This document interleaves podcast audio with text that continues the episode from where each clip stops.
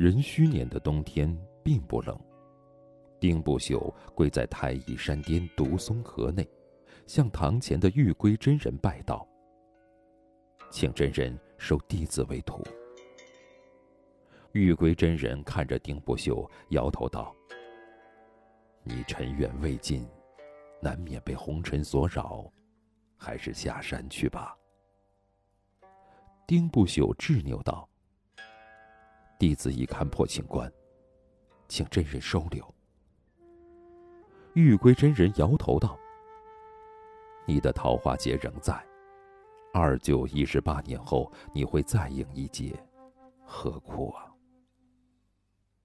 丁不朽磕头在地道：“弟子一心向道，望真人成全。”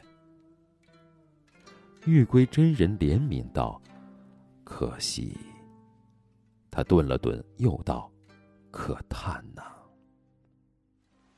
过了许久，玉龟真人起身，拿过一本古籍，递给丁不朽道：“这本心法，你拿去参悟，且看造化。”壬戌年腊月，丁不朽拜玉龟真人门下，得太上忘情录，于残风断崖修行。山中无岁月。一年后，一袭红衣上太乙，踏断崖寻丁不休。徐清霜偷笑着说：“丁不休，我来之前给姓王的下了泻药，那副泻药的药性很烈，没十天半个月可下不了床。”丁不休面无表情回他：“我尘缘已尽，徐姑娘，你回吧。”三年后，徐晴霜道：“姓丁的，谢恩凯和王浅雪前几日大婚，我去看过。”丁不朽神情释怀：“若能得人提前通知一声，我定会封个红包过去。”徐清霜眉眼含笑问：“不心心念念了？”溪间清风与明月。丁不朽松下回身，笑着摇头。徐清霜想了想，说：“最近我遇见两个傻子，一个梁冲，一个叫宇文云志，整天干些鬼头鬼脑的荒唐事，约摸着很快会被人打死吧。”丁不朽点头道：“多交些朋友总是好的。”五年后。徐清霜坐在树杈上，双腿悬空，身上穿着那年的红衣，一如少女般模样，嘴里碎碎念：“去年宇文云志居然在幽云十六州称帝了呢，梁冲挂镇北帅印，麾下兵马拢共六百三十一人，整天被人追得鸡飞狗跳，笑死我了。”丁不朽道：“姑娘家。”整日打打杀杀，成何体统？徐清霜得意的摇头晃脑，这句话听着耳熟啊。八年后，徐清霜风尘仆仆来到断崖前，宇文元志打着靖难旗号从幽云十六州出兵，逐鹿中原了，听起来有点意思啊。丁不朽问：“你想去幽州？”有点想，要不贫道送你一卦？好呀好呀，我问情。那算了，这么小气，你修个鸡蛋吧你。十二年后，徐晴霜身上那一袭红衣，早已看不出是提花云锦所致。然而每一次来太乙山的残风断崖，他都会穿这件平时从来不舍得穿的衣衫。许清霜心情复杂。镇北帅领兵四十万剑指长安，我不知这一战成败，心里没底，想来看看你。贫道关系天下气运？屁嘞，我就是想看看你。嗯。还是送你一卦吧。徐清霜摇头。算了，我不问情了。徐姑娘身具慧根，是修道奇才。我不要做尼姑，那去做昆仑十二恶煞。徐清霜难得露出笑容。好呀，我的雪影狂刀寂寞的很呢。十五年后，残风断崖，清风不改，明月未变。可是。双腿悬空坐在树杈上的那个姑娘，却不再是少女模样。身上的一袭红衣，补丁连补丁。徐清霜叹息着说：“我感觉好累啊，歇歇吧。我才三十一岁，怎么就鬓角白了发？姓丁的，你帮我拔掉好不好？”不好，我再给你一次机会。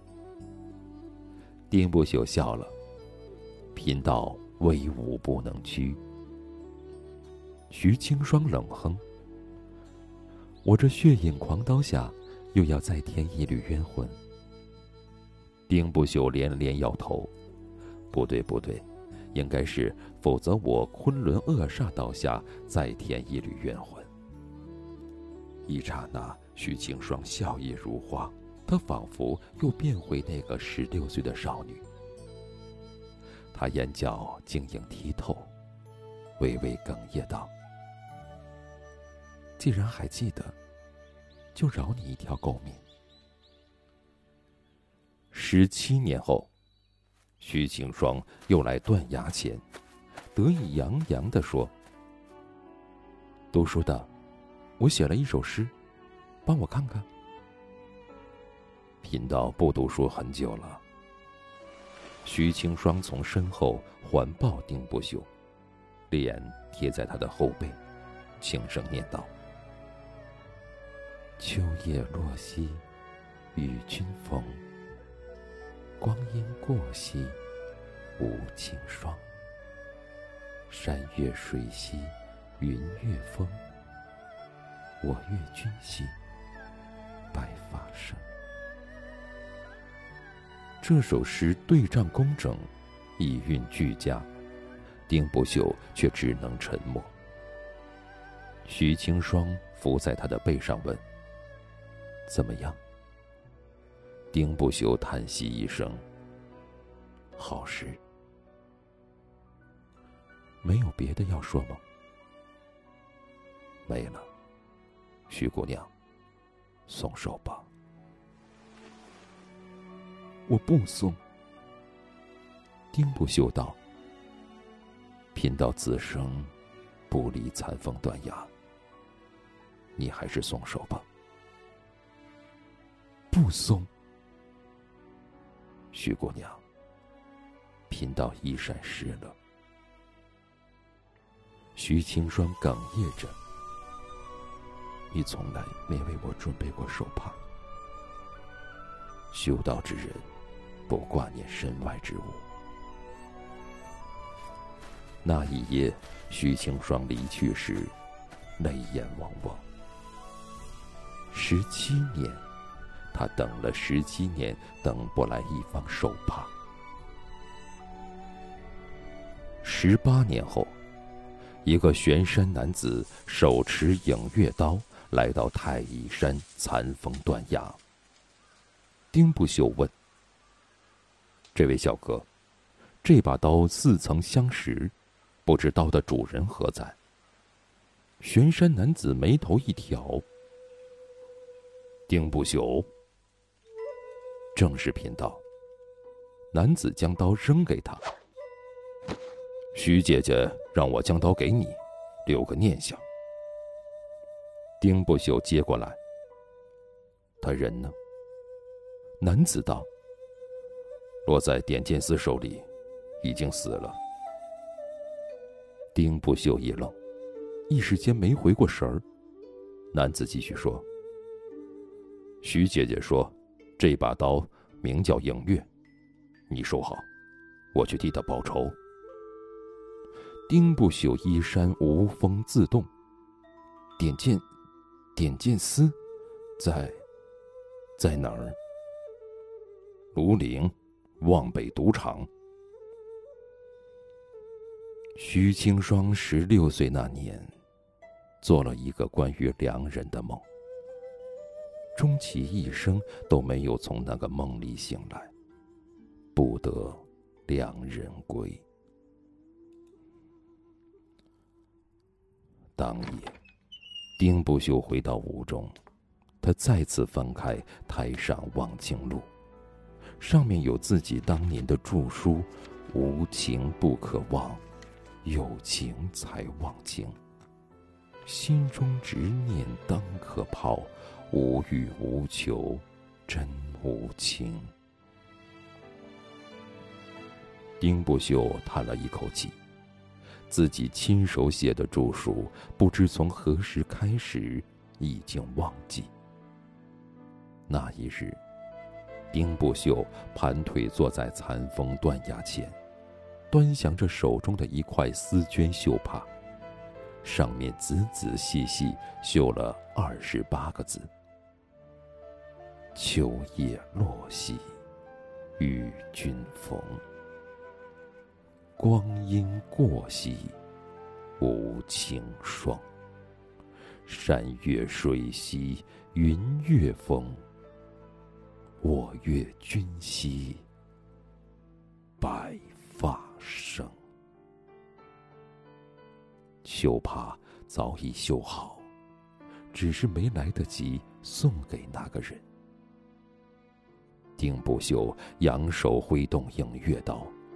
林间山鸡血洒一地，他一点一点收拾鸡毛，取来叶子，裹上泥巴，将山鸡埋在土里，在上面燃起一把火。十几年没有尝过的味道，充斥着丁不朽的舌尖。他边吃边哭。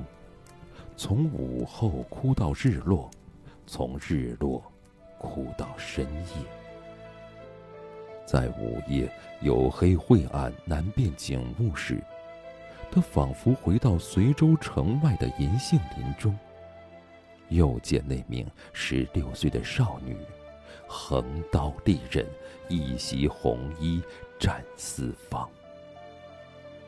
丁不朽摸着影月刀，喃喃自语道：“蒹葭苍苍，白露为霜。”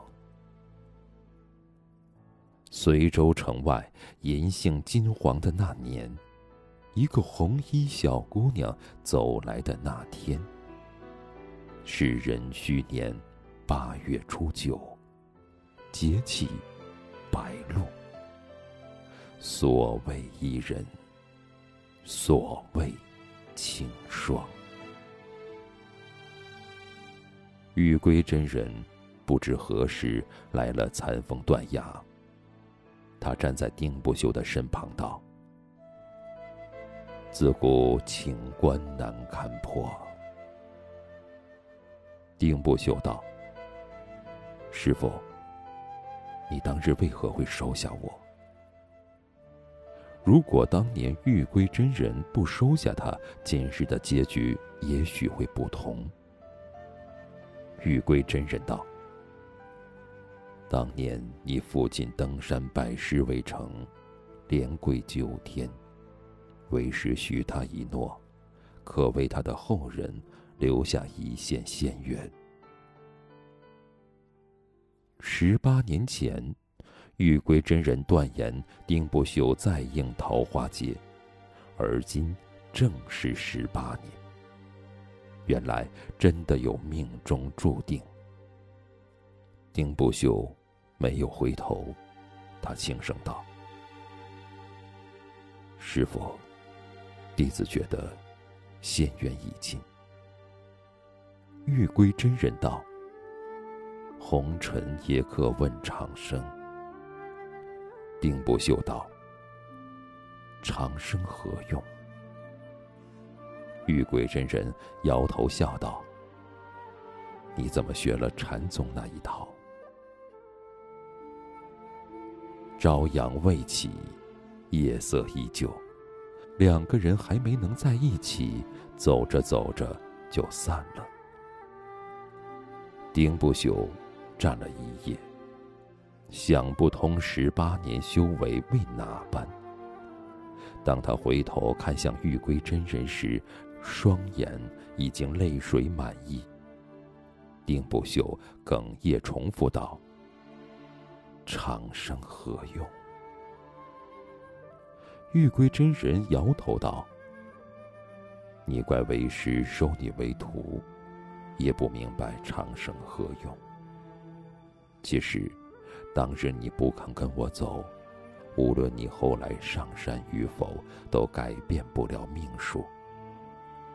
情劫也是劫。”既然应了劫，便是躲不过。泪水顺着丁不朽的脸庞滴落，直到泪迹干涸，他才轻声道：“现在懂了，可惜迟了。”他疲惫的仰起头，轻声道：“师傅，我想下山。”玉龟真人道：“那就去吧。”庚辰年十月十一，丁不朽携影月刀下太乙。庐陵城内今日来了个红衣男子，那男子年近不惑，两鬓尘霜。只见他手握长刀，斜扛在肩。另一只手拿的是一个鸡腿儿。他走到望北赌场门前，苍啷啷，影月长刀出鞘，锋刃如半月明亮。赌场大门尽碎，人声鼎沸的赌场霎时鸦雀无声。里面的赌客望向门口，只见有人横刀立刃，赌场前。一袭红衣，战四方。